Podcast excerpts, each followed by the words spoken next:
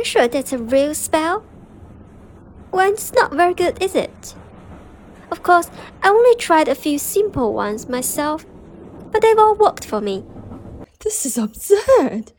You don't know me and I don't know you. We're not having this conversation at all.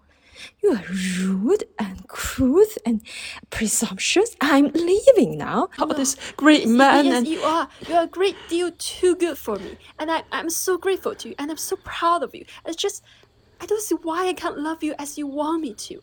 I don't know why. you can't. No. I can't. I can't change how I feel, and it would be a lie to say I do when I don't. I'm so sorry, Teddy.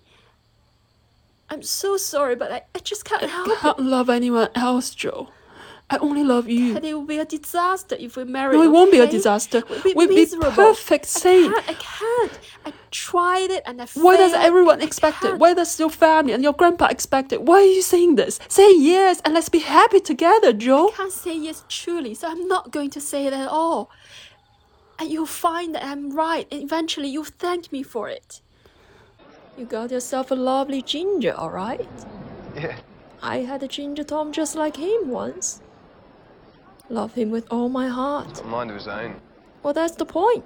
The ginger's got wheels like iron they are. Mine wouldn't leave my side till his last breath.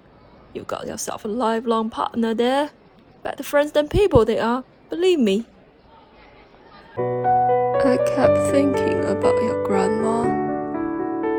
Our little house on the shore has never been easy for us.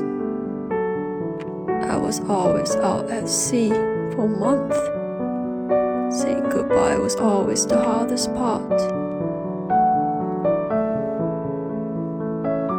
She always said that a loving heart can conquer anything. I've never met anyone as strong as your grandma.